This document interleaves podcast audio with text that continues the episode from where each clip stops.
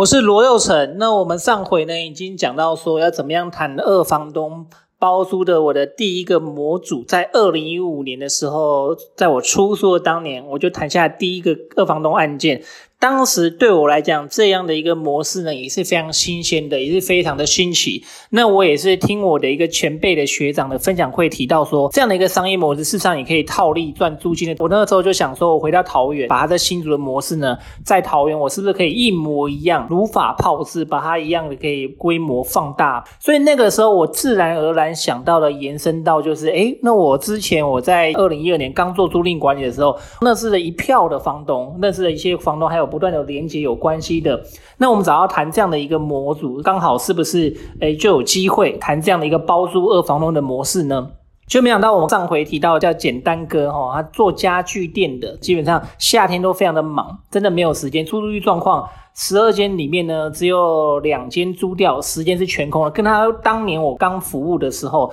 他的状况差距差蛮多，然后家具店就是一般简单干净，但是呢，有些真的是不堪使用的。虽然他本身就是做家具店，他还懒得花钱换。那个时候我跟他谈了两个月时间的原因，是因为那个时候包含了合约怎么拟定，年限要签多久。包含了我的装潢要花多少钱，我要换多少的家具店的设备，我都没有一个概念跟了解。那个时候我看了他的房子，我有点熟悉，毕竟我在呃三年前也刚租过他的房子，那时候还蛮好出租的，每贷十组的这个租屋的带看呢，基本上就可以成交三间左右，命中率大概三四成。但我发现现在的状况有点惨不忍睹，我简单去估了一下他要换的东西。那个时候呢，我们把地板、天花板包含了壁纸。我们没有十二间全部重换，因为那个时候我们为了省钱，加上我没有经验，所以地板我有些有贴，有些没贴。但壁纸我基本基本上每一间都会挑四面里面有一面当做所谓的主墙壁，哈，你可以用油漆搭配或用壁纸去贴。那轻钢架上面我也没有每间有换，基本上干净的我就没换，比较脏的或比较擦不掉的或比较破损比较严重的我才换掉。那卫浴的五金设备我大部分只用清洁。有些五金设备真的太旧，我才换。那家具店我本身我当时我大部分是没有换的齁，我只有进一个沙发，还有换电视而已齁。因为当时的电视它也是用印象管，还不是我们现在大家常看到出租的产品是液晶的，三十二液晶的。还有冷气本身我没有换，因为本身它就做家具店的，所以当时我有一个条件非常重要，这帮助我省了非常多钱。跟他讲说，我愿意跟你签长约。我一开始跟他讲的是十年。结果没想到那个这个房东呢，简单哥他说 no no no no no，这样太复杂了，不简单不简单。那个时候就跟我讲说这样太长了，所以我就退一步，我说不然七年 O 不 OK？那刚刚光卢了年份这件事情，我发现蛮多的房东二房东，尤其在你还没有有一定的规模跟经验以前呢，事实上其实他非常的难谈，因为大部分的房东不太愿意把他重要的资产。交给这个一般完全不熟悉的陌生人，加上我那时候非常的年轻，刚出一本书。虽然说我跟我们刚见面，我刚谈的时候呢，我直接丢一本书在他面前，你看我刚出书，请你参考，我跟以前不太一样。他还是觉得我像小朋友，因为毕竟我的年纪就跟他的儿子差不多，所以他还是有拜师的半怀疑的一个眼神，非常正常。因为他年纪可以当我爸了哦，所以当时呢，我就是用不断的沟通，就算有出书、有媒体访问也是一样，还是有不断的沟通。好不容易从十年拉到七年，那我又在加强说，今天租金一开始我跟他喊两万，哦，那十二间两万，大概每一间平均是一千八百多块。那我后面也加一加，加一加，加一间是两千块，加到两万四千块。我刚才还有要求说，房间里面的冷气你一定要给我修到完全是好的，可以用的使用状况。所以当时我冷气省了非常非常多钱，因为一台冷气呢，换新的起码要一万五到两万块之间，它十二间基本上就多了大概将近快有二十几万，所以我那时候冷气就省非常多钱，他把我修到可以用，冰箱也是可以用，我冰箱基本上都没换，所以我整个包含了地板、天花板，包含了部分的轻钢架，甚至有些的家具店我大部分都还留着，我主要是换沙发跟床组跟床垫。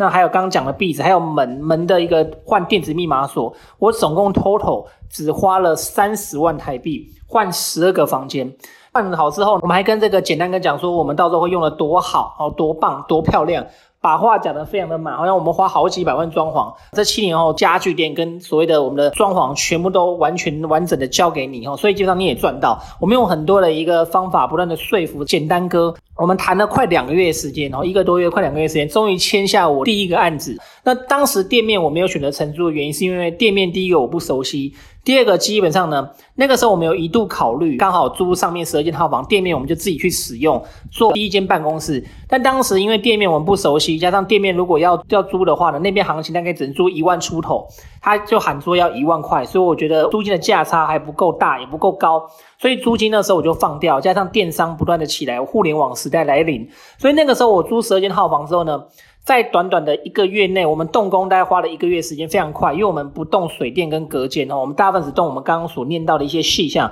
那我们整理完呢，平均一间大概租快五千块，在十二间里面呢，有三间是暗房，九间是有对外窗的，所以当时暗房大概租四千块。那有对外窗大概租五千到五千五百块之间，平均大概约快将近快五千块，四千八左右。我们的月收租金大概是五万多块。那我们给房东的成本呢，一间两千，总共是两万四千块。所以扣完之后，没有想到我这样的一个模式，这样的模组呢，我跟一般人的上班族薪水一样，每个月倒赚两万多块。当然还没有回收三十万，三十万我一开始已经丢进去了，但是时间过得非常快。第一年就完全的回收了，因为我们这样的一个总价有整理完，在中立火车站后面走路大概约呃五分钟就可以到中坜后火车站这样的一个低总价，然后有管理才五千块，基本上都秒杀。到现在为止，这个案子还一直存在。这个案子到现在为止呢，已经过了大概快五年时间，已经快到期了，还剩两年的合约，所以我基基本上我还是要续跟这个简单跟续谈房东的一个合约哈，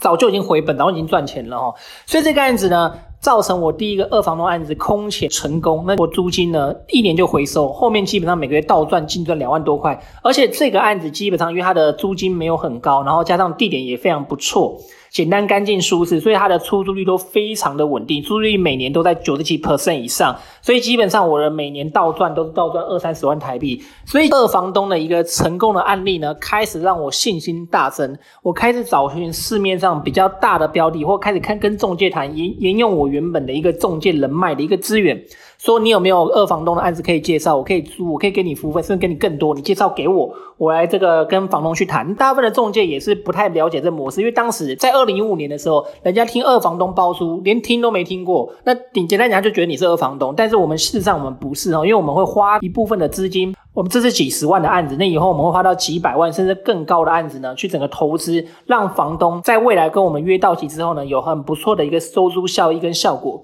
在谈完第一个案子过不到半年，我又因中介的介绍呢，标的高达五十间的一个案子，非常的大。那这个案子呢更惨了，这个案子在二零一五年的时候呢，它的出租率呢，基本上呢五十间里面呢只有租八间，基本上四十几间都全部空掉。那当时这个案子呢，要预估两百五十万做一个投资装潢，但两百五十万对我当时而言呢，也是一笔数字，因为这个案子要放十年哦，我基本上都签十年，我们以五年、七年，甚至十年，甚至十五年为一个单位。那这个案子最后没有想到，跟我预估的价格落差非常非常大。最后呢，既然我们总共要多出了一倍的装潢款，我们最后花到追加、追加再追加，花到五百万的一个工程预算，造成我这个案子不如预期的一个亏损。所以下节我们来分享一下这个案子怎么样去介绍，怎么样去评估。那本身我要因为这样的一个案子，到底这些钱花在哪些地方，造成我的连案的一个估算的一个价格没有如预期的好。我们下回分享见。